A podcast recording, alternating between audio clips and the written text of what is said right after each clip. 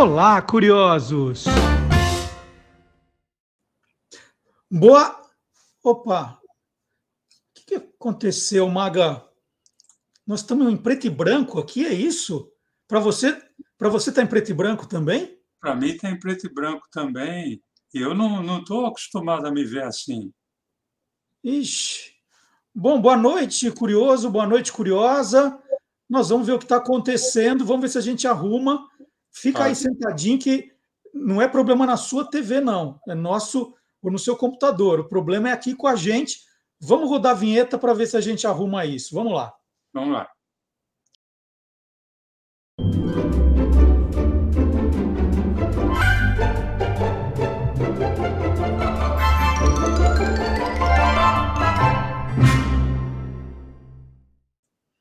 Ah, agora sim!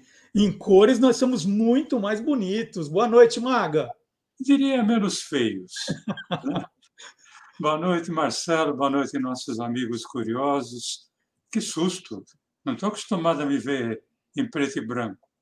Olha só. Mas você estava acostumado a ver nos anos 60 muita série em preto e branco, não era? Era, era porque é, elas eram em preto e branco mesmo ou porque você não tinha televisão em cores em casa, hein? Olha, mesmo que já houvesse a transmissão em cores, algumas da, daquelas séries foram produzidas originalmente em preto e branco. Por exemplo, Os Três Patetas, Roy Rogers, Gordo e Magro, Rintintim, são exemplos disso, né? Tudo, tem, tem um detalhe, o Gordo e o Magro e o Rintintim eles passaram por um processo de colorização, né? mas o original era em preto e branco, coisa que eu, particularmente, acho que é o grande charme daquelas séries. Olha, que bela palavra, né? O charme, e, e eu concordo com você, essas séries tinham um certo charme.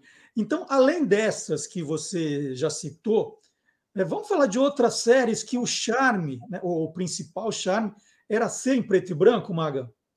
Vamos, e olha, tem muitas, né? Uma delas, por exemplo, era uma série de aventura que, aliás, tinha aventura no título, Aventura Submarina. O, o título original era Sea Hunt, é algo assim como caça no mar. Uhum. Ah, mas a aventura submarina era estrelada pelo Lloyd Bridges, que interpretava um personagem que era um mergulhador profissional chamado Mike Nelson. Nossa, eu, eu quis muito ser o Mike Nelson. Uhum. Né? A Aventura Submarina estreou no Brasil, eu achei por acaso, numa revista que eu tinha, 15 de maio de 1960, TV Record Canal 7, domingo, 20 horas. É, a abertura do, de cada episódio, Marcelo, não tinha locução nenhuma.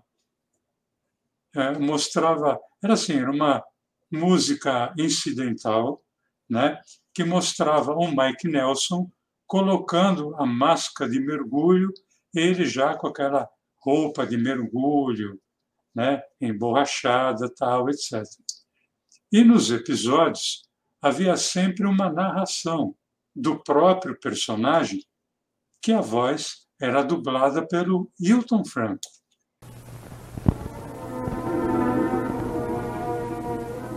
Eu estava a quase meia milha da praia trabalhando com uma beldade que o Ministério da Marinha me havia designado.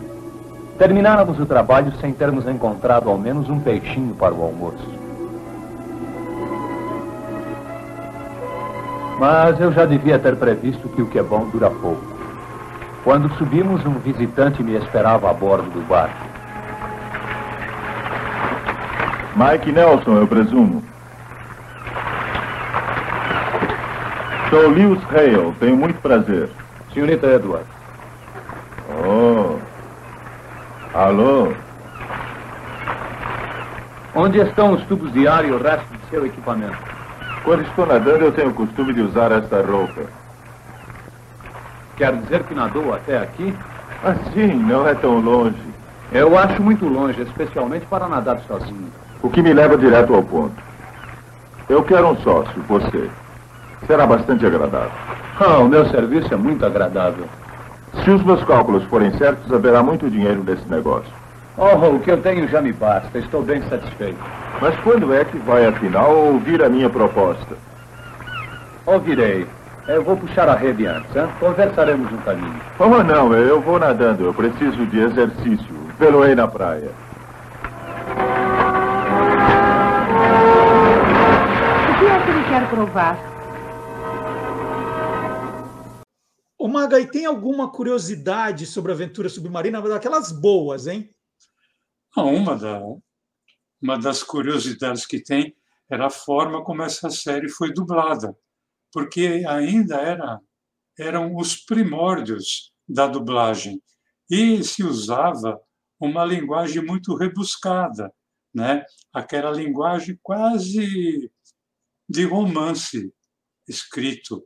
Por exemplo, num determinado momento, o personagem fala para o Mike Nelson: veloei na praia. né? Veloei. Veloei na praia é coisa, a não ser que o personagem fosse Michel Temer, né? para usar mesóclise. Uhum. Mas usava-se muito. Né?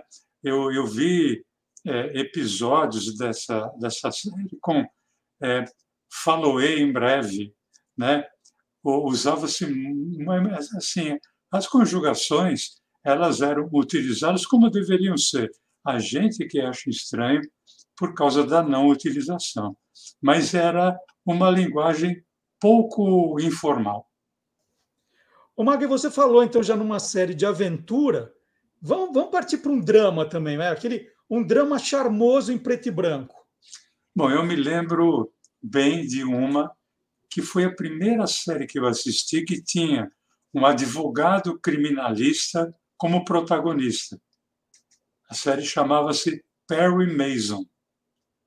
O Perry Mason ele era interpretado pelo ator Raymond Burr e a série passou a ser exibida em 1961 também pela TV Record Canal 7, também aos domingos, só que às 21h30.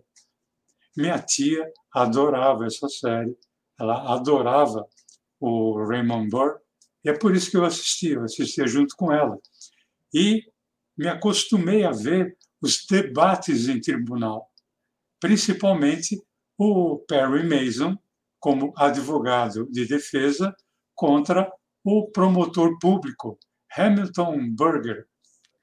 O Maga, e dessas séries, né, você está apresentando essas séries originais em preto e branco, Teve alguma com protagonista que já era conhecido antes de virar artista? Teve. Teve o nome desse protagonista, o nome desse cara que não é, quando não era artista ainda, era Johnny Wise Miller. Ele que acabou estrelando a série de quem eu era fã, chamada Jim das Selvas. Antes de ser ator, o Johnny Wise Miller foi nadador. Ele foi bicampeão olímpico. Bicampeão olímpico em 100 metros livres, foi campeão olímpico em 400 metros livres e bicampeão olímpico em revezamento, 4 por 200 livres. Ele participou das Olimpíadas de Paris, em 1924, e Amsterdã, em 1928. Em 1932, já assim como bicampeão olímpico, né, ele foi convidado para fazer o papel de Tarzan no cinema e fez alguns filmes como Tarzan. Mas o nosso negócio é falar do Jim das Selvas, né, na televisão, em que o Johnny Weissmiller interpretava um mantenedor de uma reserva florestal na África ele servia também como guia e explorador. E a cada episódio, a abertura acabava, vamos dizer assim, lembrando quem foi o Johnny Weissmiller como nadador, porque mostrava o Jim das Selvas mergulhando no rio do alto de um penhasco uma, uma coisa bonita. Para mim, aquele penhasco naquela época era altíssimo, né? Depois você acaba vendo que não era tanto assim, né? Mas aí ele nadava e, na sequência, você via detalhes ali da sua reserva animal e acabava vendo a apresentação de três outros personagens da série. O seu filho Skipper, que atirava muito bem com arco e flecha, o, o amigo do Jim das Selvas, que era o indiano Kazem, e uma macaca que não era chita, era a tamba.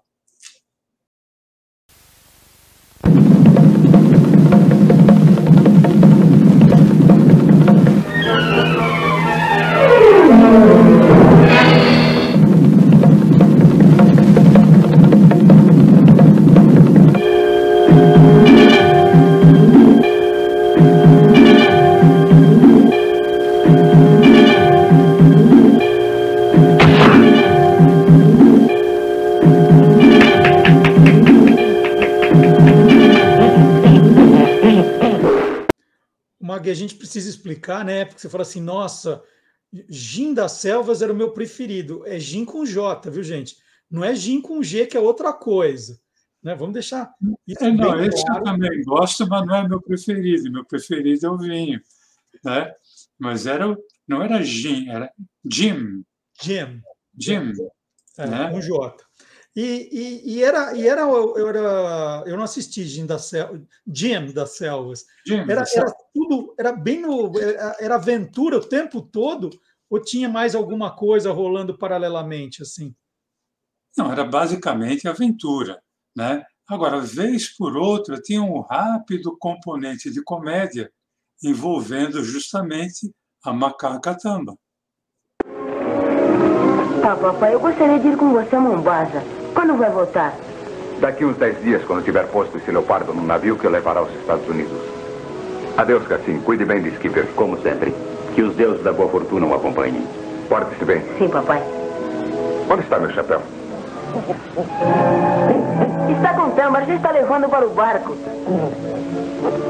Tamba!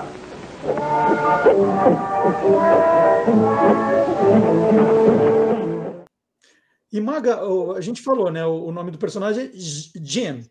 E o, o, o, o, da selva, né? O das selvas era sobrenome dele? Parece, né? É, é que, é sobrenome. É que nem Eimael, um democrata cristão, né? Parece Não, que. Agora é o constitu... constituinte. constituinte Eimael. Constituinte Eimael. Não, mas olha, é, para ser sincero, eu nunca ouvi o nome do Jim das Selvas é, ser dito, nem na, nos filmes de longa-metragem com o personagem, e nem na série. Que eu me lembro, eu nunca ouvi o nome verdadeiro. Agora, em pesquisa, eu apurei que o Jim das Selvas se chamava James Bradley mas eu acho que nem ele mesmo sabia disso. Ô, oh, Maga, você no comecinho do programa você citou os Três Patetas, o Gordo e o Magro, né, como séries feitas originalmente em preto e branco, que fizeram sucesso, né? Na linha de comédia, tem alguma outra para a gente colocar nesse pacote aí? Tem uma série que eu acho que você até deve ter assistido em reprises, né? Mas eu gostava muito uma série que, é, quando eu falo data, é porque é, é mero acaso, eu acabo achando, né? Ou em recorte de revista, em recorte de jornal, mas essa série estreou em 22 de fevereiro de 1962 pela TV Tupi de São Paulo, Canal 4, chamava-se Denis o Travesso. Não sei se você assistiu. Eu, né? acho, eu acho que alguma coisa eu devo ter visto, né? Que a gente chamava de pimentinha, também não tem nada a ver, é, né? Tem, tem a ver sim. O pimentinha era mais assim em gibi ou, ou tirinha de jornal, né? O, o Denis era um garoto loirinho. Ele tinha um tufo de cabelo aqui no, no alto, uh, ali da, na altura do redemoinho, né?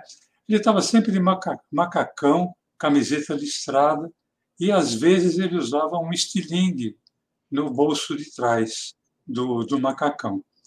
Ele pertencia à família Mitchell, e a família Mitchell tinha como vizinhos a família Wilson. E o, o Dennis, ele, ele não era um menino do mal. Não. Ele era um menino, vou usar um termo da época, traquinas. Uhum. Né? Menino que ele aprontava e tal. E ele aprontava mesmo que sem querer. Agora, esse aprontar tinha uma vítima. E a vítima era sempre o, justamente seu vizinho, que chamava-se George Wilson. Na dublagem brasileira, o Denis, o travesso, era dublado pela Maria Inês. E o Denis, ora, se, ora ele se referia ao vizinho como seu Jorge, e ora como o senhor Wilson, o vizinho que era dublado pelo José de Freitas. O bom exemplo. Sua carta, para isso eu tenho. Bem jogado, senhora Mitchell. É claro, tinha dobrado. Não tive uma mão decente a tarde toda. Não sei por que insistem em jogar esse jogo estúpido. Por que nós cinco não jogamos o jogo do burro? Já está na hora de você ir para a cama, Dennis. Eu vou passar. Hum. Uma de espadas. Ou oh, é a minha vez? Sim, mamãe. Espada. Deixa eu ver. Ei, seu Jorge, suas cartas são todas de coraçãozinho. Oh, essa não! Uma, uma curiosidade, então, eu estou esquecendo de te perguntar curiosidade, eu tenho que ficar atento. Aqui uma curiosidade de Denis o Travesso. Olha, eu acho que uma, a maior curiosidade está no patrocinador dessa série, que era o achocolatado Cresto. Cresto. Eu acho que você, com K. Eu acho que você nunca ouviu falar. Eu imagino que o seu pai, né, que um dia nos corrigiu, né, nós falamos de Epacholan, não, não, era Epacolan. Epacolan. Né, provavelmente seu pai. Eu tomei Cresto, né? não por causa do Denis, porque minha tia comprava, mas possível, talvez seu pai se lembre né, dessa, dessa marca. Mas eu acho que é a grande, a grande curiosidade é ser patrocinado por esse achocolatado. Olha, eu não lembro muito bem se era bom, mas não devia ser, não. Não, era. se não lembra, é porque não era. Não, se fosse muito ruim, eu lembraria com, com mais certeza. Mas eu, eu acho que não, ele não, não fazia frente para os dois achocolatados da época, né? que era o Todd e o Nescau. Então, o Cresto devia ser ali meio. Né? Não chove, não molha. E era Nescau, né? Quando saiu era Nescau, não era Nescau. Saiu como Nescau. É, Nescau. É, Nescau. É, gosto, tinha gosto de festa. Isso, Nescau. Ô, Maga, vamos sair da comédia, vamos para uma, uma série policial. Vamos dizer, uma, uma daquelas também que você, você diria que o charme, né? Para ter charme, ela tinha que ser mesmo em preto e branco. Ah, era, era. E essa série que eu, que eu vou falar, ela charme, usar aquele termo no acho, né? Porque eu, eu acho que não, não tem série com mais cara de preto e branco do que Os Intocáveis. Boa. Uma série que estreou no Brasil em 1963, simultaneamente na TV Record, só que na TV Record era às quintas-feiras, e na TV Rio, que era às terças-feiras. Mas foi simultaneamente, quer dizer, na o episódio que ia, ia nas duas emissoras na mesma semana. E era uma série pesada, para a época, principalmente porque ela retratava a luta do policial Elliot Ness, que era interpretado pelo ator Robert Stake, Elliot Ness contra os gangsters da cidade de Chicago, nos anos 1930, que tinham como referência o gangster maior, que era o Al Capone. E você nem precisa me perguntar, Marcelo, essa série tinha uma, uma curiosidade que todos os episódios tinham uma narração, um narrador que comandava, que era para dar um ar de maior, digamos assim, dramaticidade à história. Após esgotar todos os meios legais para delongar, em 5 de maio de 32, Al Capone foi levado de Chicago para começar a cumprir sua pena.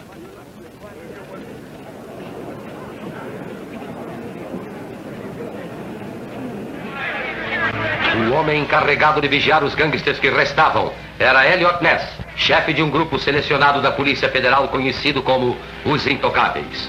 O mesmo grupo trabalhara 18 meses para entregar Al Capone à justiça. Para esses homens, o fim da carreira de Al Capone era apenas o começo de outra era de violência. O rei dos gangsters deixara para trás um trono vazio. Quem quisesse sentar nele pagaria pelo privilégio com a vida. O Maga, vamos terminar o programa. Já está quase na hora da gente. Estamos indo para a reta final. Vamos terminar com uma série assim que você diria que, que é, é, representa a década, que é original preto e branco, era um show e que tinha um charme tremendo e que você adorava. Vai tudo, junta tudo isso e vamos contar uma agora, vai. É. Bom, ela não é uma série, era um seriado. Só para me contrariar, né? É. Não, porque lembrando o seguinte, olha, nos anos 1940 até o final dos anos 1950, talvez ali comecinho dos anos 1960, era comum as sessões de cinema exibirem um episódio de seriado antes do filme principal. Uhum. E os seriados, eles eram, em geral, histórias de ação que eram divididas é, em 12 ou 15 episódios, todos eles ligados entre si. Tanto é que, vamos pegar assim como referência, vai o episódio número 3. O final do episódio número 3 era sempre uma cena em que o herói estava no bico do corvo. Né? É, o carro dele ia cair de um penhasco, ele ia morrer numa serra elétrica. E o início do episódio número 4 mostrava justamente o final do episódio anterior e como, óbvio, o mocinho escapava né, da, daquilo que era para poder a série, o seriado continuar. Agora, você imagina a angústia que era para quem assistia isso. Né? Tinha gente que nem prestava atenção no filme principal, ficava angustiado com o que tinha acontecido no, no, no seriado. E um personagem que marcou muito esses seriados tendo sido inclusive apresentado em três aventuras diferentes, foi Flash Gordon. Boa. E em 1963, a TV Excelsior de São Paulo resolveu uh, exibir novamente, fazer uma reedição dos seriados de Flash Gordon, aos sábados, uh, final da tarde, comecinho da noite, e aí eu pude entender do que a minha tia e meu pai falavam tanto.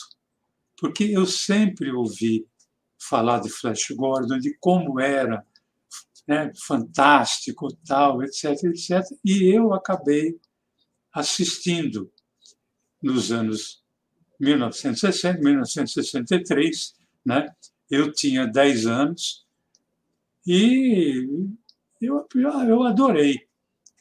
Flash Gordon era interpretado pelo ator Larry Buster Crabb, também nadador, canastrão, que nem Johnny Miller. Uhum. Ele também foi medalha de ouro nos 400 metros livres na Olimpíada de Los Angeles. Ele também chegou a fazer é, o Tarzan, alguns longa-metragem, alguns não, um ou dois, né? Mas, eh, voltando ao Flash Gordon, foram três as aventuras do Flash Gordon exibidas na TV. E nessas histórias, o planeta Terra estava sempre por ser atacado por outro planeta.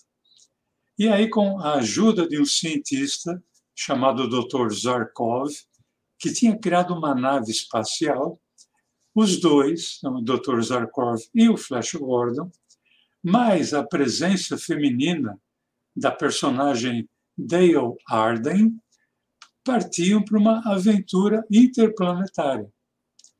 Então, na a primeira aventura de seriado chamava-se Flash Gordon e ela acontecia no planeta Mongo. Cara, eu achava maravilhoso porque eu estava aprendendo né, o sistema solar tal, e eu cheguei a perguntar para a professora onde ficava o planeta Mongo. Né? E a professora deve ter me achado um, um mongo. Nerd. Nerd. sem, sem a palavra existir ainda. Não, não existia ainda. Mas ela tinha assistido. É, então, o Flash Gordon ela sabia do planeta Mongo, da existência dele. Né? E o inimigo era o terrível imperador Ming, que tinha colocado o planeta Mongo na, em rota de colisão com a Terra. Né? Na a segunda aventura chamava-se Flash Gordon no planeta Marte. A Terra estava para ser atacada, estava sendo, não estava por ser, estava sendo atacada por um poderoso raio chamado Nitron que vinha de Marte. E esse raio, esses raios é, Nitron, eles tinham sido criados pela rainha Azura, mas em cumplicidade com quem? Com o imperador Ming. Então, o Flash Gordon tinha que lutar contra a Rainha Azura e o imperador Ming. E no terceiro, eh, na terceira aventura, chamava-se Flash Gordon Conquista o Universo. Houve então uma volta ao planeta Mongo para levar um antídoto contra a morte púrpura que estava atingindo a Terra. Esse, essa morte púrpura era causada pelo planeta Mongo por parte de quem? Do Imperador Ming. Ô, Maga, mas o, o, Flash Gordon, ele só tinha inimigo, não tinha nenhum aliadinho para ajudar ele ali? Ninguém, assim? Não, bom, ele tinha os dois parceiros dele, né? A Dr. Zarkov e a Dale Arden, mas eles tinham, ele tinha aliados que foram aparecendo a cada aventura. Por exemplo, Príncipe Barin e a Princesa Aura. Princesa Aura, que era filha do Imperador Ming. No começo ela era contra o Flash Gordon, mas depois ela acabou ajudando ele bastante, tal, etc. Tinha também o Tum, o rei dos homens leões. Ele parecia, nossa, era, sabe, cabeludo, barbudo, tal. E tinha também o Vulcan, o rei dos homens pássaros. Então, esses foram aliados, entre outros, do Flash Gordon nessas, nessas três aventuras. Bom, vai ser até covardia agora eu te pedir uma curiosidade do Flash Gordon, né? Essa você vai tirar assim, ó. Pá. Bom, então eu, eu vou falar três. Eu adorava, adorava a, a nave que o Dr. Zarkov tinha criado, porque era uma nave em forma cilíndrica. Ela lembrava assim um pouco um golfinho. E tinha mais uma curiosidade. Tanto no planeta Mongo como no planeta Marte, todas as naves que estavam lá eram iguais a que o Dr. Zarkov tinha criado aqui na Terra. Ele, ele era um visionista. Né? Uma outra coisa que me deixava apaixonado era uma arma de raio laser que o Flash Gordon usava, que o gatilho ficava no, no polegar. Então você não segurava como uma pistola, você segurava de uma forma diferente. Você colocava os quatro dedos embaixo e o, o polegar é que acionava a, a arma. Eu achava aquilo simplesmente maravilhoso.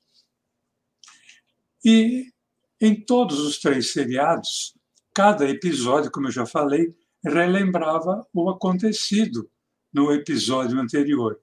Agora, em Flash Gordon, no planeta Marte, essa lembrança era muito legal, porque era dada através de um soldado estelar que ficava no monitor, mostrando cenas anteriores em forma de história em quadrinho. Olha! Símbolo da morte. Flash consegue obter a sagrada safira negra, com a qual combaterá o poder mágico de Azura. Durante a fuga, Happy é atingido e levado ao reino dos homens lama para ser medicado. Bom, Maga, deu para perceber que de tudo que você contou dessa, dessa época e dessas lembranças, que Flash Gordon é o que mexe mais com a sua memória afetiva, né? Nossa, eu sou fã. Eu, você tem uma ideia, Marcelo? Nos anos 90, eu andei São Paulo inteiro tentando achar um VHS de qualquer aventura. Eu consegui do planeta Mongo né? Eram dois VHS. Obviamente, eu tentei mostrar para os meus filhos, eles abominaram, né? eu passei, eu passei por isso também. É, não é mostrar os, os, os, três patetas. Não é fácil. E aí eu, eu consegui depois o planeta uh, Flash Gordon no planeta Marte, Flash Gordon conquista o universo e depois eu consegui em DVD. Então está aqui na minha mão, aqui o exemplar. Só que aqui a primeira vem como Flash Gordon, soldado do espaço, né? Uhum. O que não é verdade. Era só Flash Gordon. Aí vem o Flash Gordon no planeta Marte. Então está ali o Flash Gordon, a Dale Arden, o eterno Imperador Ming, e, finalmente, o Flash Gordon conquista o universo. Né? Ele e a Dale Arden, novamente, a, a grande é, é, parceira dele em todas as aventuras. E, infelizmente, Marcelo, existe pouquíssimo, quase nada é, de dublagem do, da, dos episódios do, do Flash Gordon, senão daria para a gente ver, para falar a verdade, apesar de eu amar, era muito tosco, né? A, era muito tosca a produção. Mas a gente tem que lembrar que é uma série que foi criada principalmente é, Flash Gordon no planeta Mongo é uma série criada 86 anos atrás. Onde estão Aura e Dale? Tu está ali com elas. Esse é o príncipe Barin, nosso novo amigo e aliado.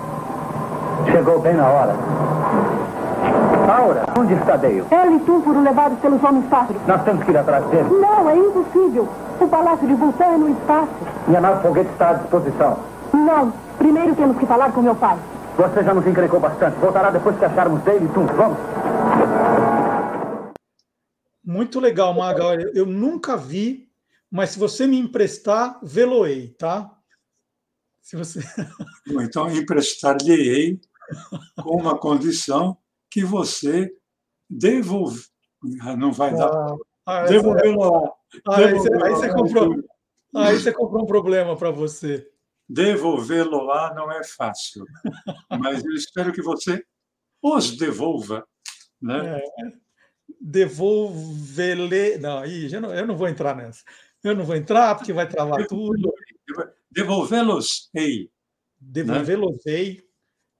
Com como rapidez. Diria, como diria o mestre, é, nosso querido ex-presidente, que eu nem lembro, nem lembro o nome. Michel Temer, mas o Salomão Michel... Esper falava assim também. Vale Salomão Esper, que eu prefiro Salomão Esper. Vamos lá. Bom, Maga, sensacional o programa de hoje. E essa coisa de seriado, se deixa, a gente vai embora, né? A história até não poder mais, né?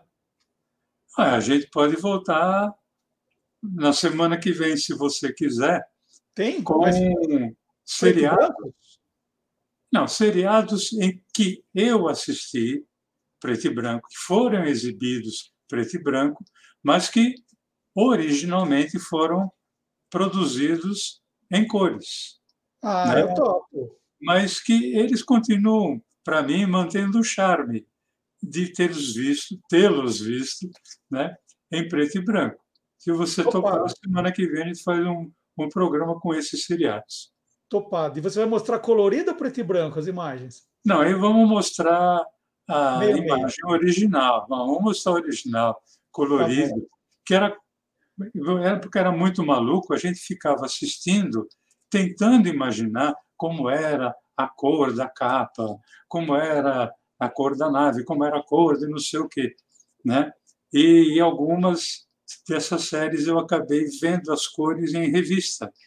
E aí eu queria ver, e fui ver depois de adulto. Né? Mas valeu a pena. É muito louco, só um comentário breve que tem pouco a ver com isso, mas nos anos 70, quando assisti Vila Sésamo, a gente tentava imaginar a cor do Garibaldo, né? Aí saiu o disquinho para comprar, que era do, do lado Vila Sésamo e do, do outro lado Globo Cor Especial. Aí eu comprei e veio o Garibaldo em azul. Então o Garibaldo sempre foi azul. Aí a gente descobre que o original é amarelo, mas, mas confunde tudo, né? Aí vira uma bagunça. Para nós, a gente continua imaginando como a gente quiser. Esse é o charme do preto e branco, né? É isso. Você imagina a cor como você quiser. Pinte a vida nas cores em que você quiser. É isso. Bom, gente, antes de ir embora, não esqueça de deixar o seu like, seu comentário. Tudo isso ajuda no engajamento, para o vídeo ser impulsionado para mais gente. Isso é importante para a gente conseguir mais audiência, trazer mais curiosos.